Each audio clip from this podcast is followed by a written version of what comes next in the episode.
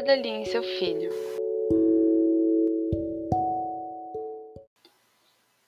Joe Timan desempenhava o cargo de guarda-linha na estrada de ferro de West Tennessee e tinha por obrigação especial vigiar a grande ponte Railways, que começava distante uns 100 passos de sua casinha. A casinha mesma estava situada no desfiladeiro, por onde passava a dita estrada, constituída por uma linha dupla que corria por entre a sua casinha e a coluna fronteira. Havia uma semana que chovia e, em consequência da excessiva umidade, a terra se havia tornado movediça. Ocorreu novo desabamento de terra um pouco abaixo de Sweeteter, disse Jó, seu filho Ruben, rapaz de treze anos, que sentado junto ao fogão se achava ocupado em talhar uma raqueta. Já era viúvo e o pequeno Ruben tinha de atender aos cuidados da casa. Fazia-o, porém, de modo tão pouco satisfatório que o pai muitas vezes sentia a necessidade de uma esposa. Essas colinas vermelhas de Tennessee, quando dão de desabar, não param mais, disse Ruben, levantando a raqueta com essa interrogação. Não acha que está boa, papai?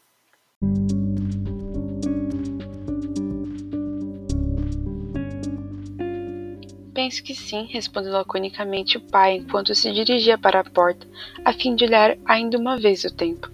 A perspectiva dessa noite não era muito animadora. O firmamento estava envolto numa escuridão espessa, através da qual descia uma chuva fina. Do lado da ponte vinha um rumor, surdo como se o vento e as águas do rio lutassem. O rio já tinha transposto as margens, alagando toda a baixada, na extensão de mais de um quilômetro.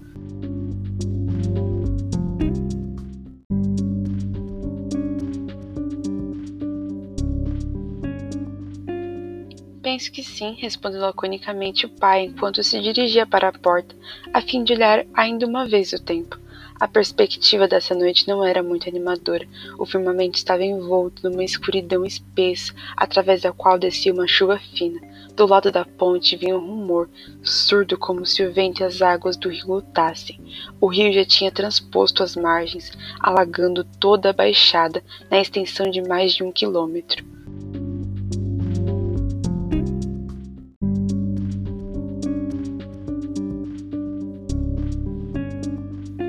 O ruído surdo terminou com um estampido violento. Uma coisa qualquer bateu de frente contra a casa e esmagou-a como uma casca de ovo. A luz apagou-se. Ao fazer João um esforço para erguer-se, foi arremessado para baixo da mesa, onde ficou imprensado no meio dos fragmentos que ruíam.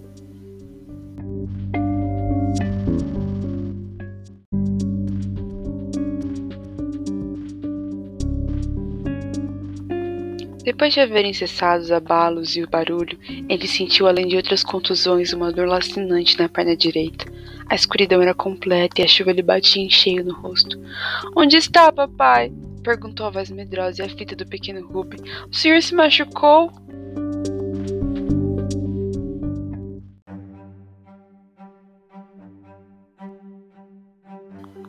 Penso que tem a perna fraturada, suspirou Jó. Talvez só esteja deslocada. Já o mês passado adverti ao superintendente do tráfego que essa colina mais cedo ou mais tarde haveria de desabar. É o senhor que está aqui, papai, disse o rapaz que se achava agora junto dele. Pressenti que o senhor estava machucado porque ouvi seus gemidos.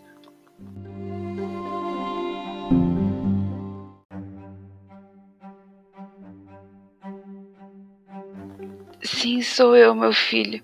Se você conseguisse remover um pouco esse entulho, talvez eu pudesse sair daqui. A linha deve estar obstruída numa grande extensão. Foi um desabamento de terra e de mais e mais um grande desabamento. Sim, papai, disse o rapaz empenhando todas as suas forças para remover o entulho. Tentarei primeiro libertar o senhor, depois veremos. Muito bem, meu filho, já é bastante. Penso que agora, com algum esforço, poderei sair mas eu espécie que parte de laudo às 11h15 não deve demorar. Consultei o relógio pouco antes do desabamento e eram justamente dez e meia. Não podemos fazer sinal? perguntou Ruben.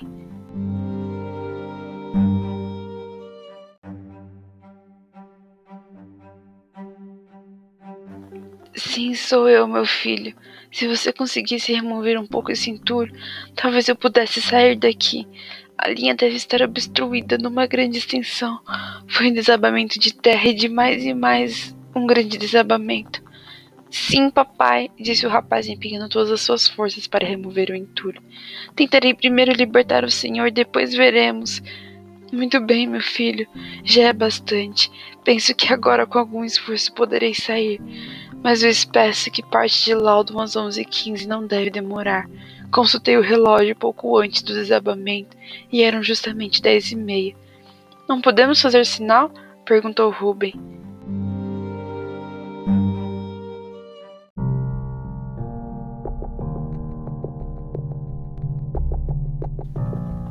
Ah, minha nossa, lamentou Jó.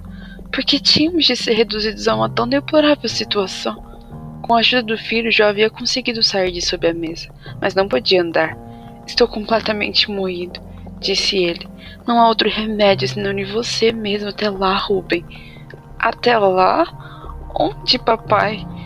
Até Laudon, alguém tem de ir até lá para comunicar o ocorrido. Não acabo de lhe dizer que o expresso está na hora? Não podemos permitir que ele se arremesse nesse montão de terra enquanto um de nós ainda pudesse arrastar-se.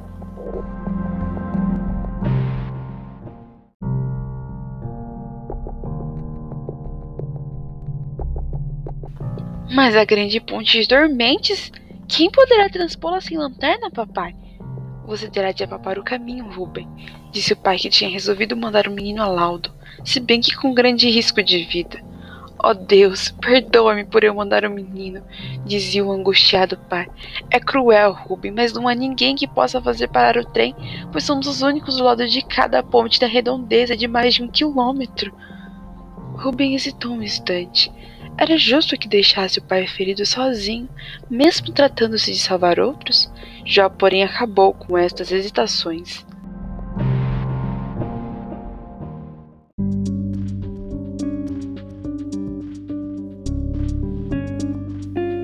A escuridão era tão densa que Rubens só se podia conservar na linha, adiantando-se as apalpeiras. Tateando os trilhos, Rubens foi avançando aos poucos até que um vento vindo de baixo lhe mostrou que se encontrava sobre a ponte. Era necessário transpô-lo engatinhando e, ainda assim, depressa, porque dali a minutos devia chegar o trem.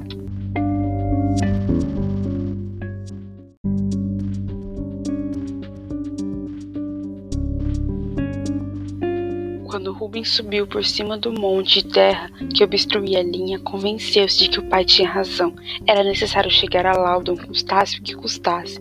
Se o trem se arremessasse nesse montão de terra, isto custaria a vida de muita gente.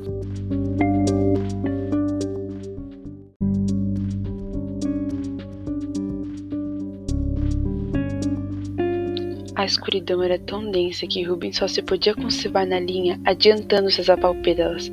Tateando os trilhos, Rubens foi avançando aos poucos até que um vento vindo de baixo lhe mostrou que se encontrava sobre a ponte. Era necessário transpô-lo engatinhando e, ainda assim, depressa, porque dali a minutos devia chegar o trem.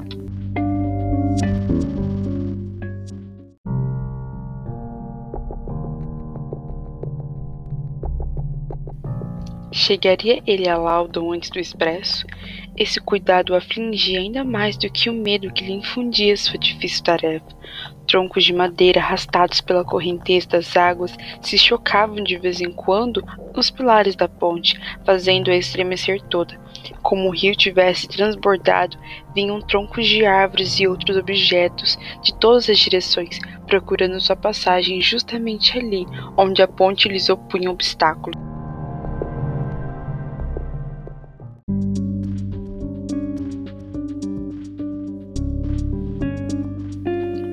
Seria se alguma balsa desfeita viesse dar de encontro aos pilares, destruindo a ponte? Rubem mal tinha tempo para cogitar na possibilidade de tal perigo. Tanto seu sentido estava posto em adiantar-se o mais depressa possível para alcançar o trem. Finalmente ele havia transposto a ponte principal, restando-lhe ainda atravessar um, um trecho da construção de madeira do outro lado da mesma e por baixo da qual as águas igualmente bramiam, desempenhando-se na escura profundidade. As forças de Rubem começavam a diminuir.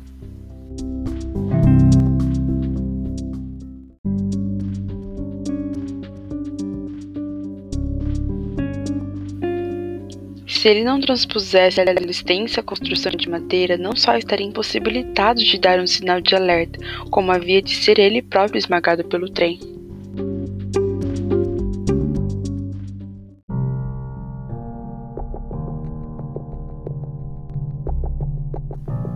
De repente, senti um choque violento e fora do comum, como se um objeto de grande peso houvesse dado de encontro aos dormentes. Toda a construção rangeu atrás dele, mas mal lhe deu tempo de pensar na possibilidade desse choque, quanto menos para procurar verificá-la. Esse incidente, porém, incitou-o a empenhar as suas últimas forças. Precisava chegar em tempo à construção, do contrário, estava tudo perdido.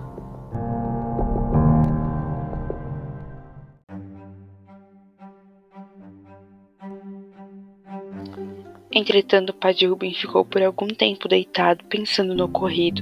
Depois ergueu-se a custo e olhou através da escuridão na direção das águas que rugiam, até que seus olhos começaram a arder. Seria o mesmo que olhar através de uma muralha de pedra.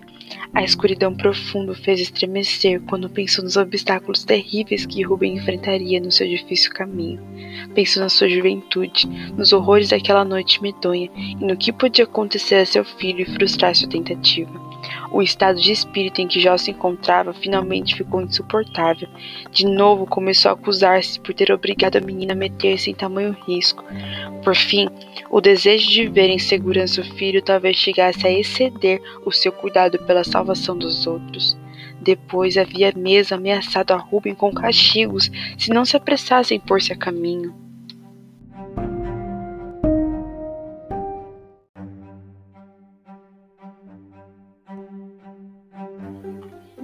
Dominado por estes sentimentos de angústia, Jó tentou arrastar-se até a linha, onde começou a vaguear, tateando por entre os trilhos, o que, apesar da dor que sentia na perna, contribuía de algum modo para acalmar a tempestade que se havia desencadeado em seu espírito.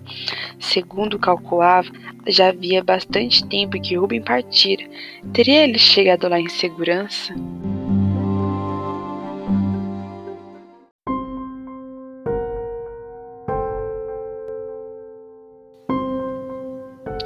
E a Jó se arrastando para frente com esse pensamento aflitivo quando viu de repente uma grande luz surgindo numa curva que ficava aquém de Laudo e avançava para o lugar onde ele estava. Minha nossa, é o expresso! exclamou ele com grande angústia, esquecendo-se com um susto de todas as suas dores. É o trem. Onde estaria o menino? Rubem talvez não tivesse chegado em tempo à estação que seria feito dele e qual seria a sorte do trem que já se aproximava? Com esse pensamento cruel, o pobre Jó foi arrastando-se para frente, batendo um dormente após o outro, até que, de repente, sua mão tateou no vácuo.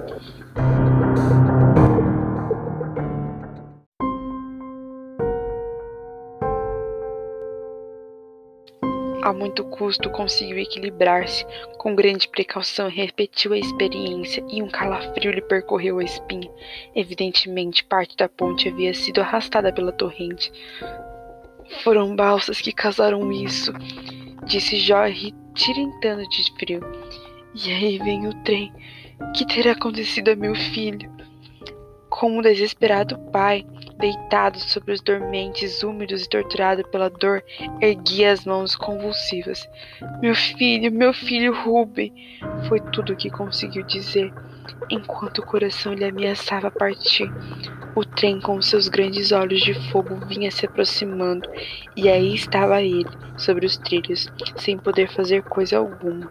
Toda tentativa para lançar um grito de alerta foi baldada ao passo que o ruído da locomotiva e o rumor das águas da profundeza lhe penetravam na alma, pareceu-lhe ver diante dos olhos como se centenas de luzes dançando em torno dele e zombando de sua angústia, e, de repente, um desmaio fez cair tudo num silêncio profundo.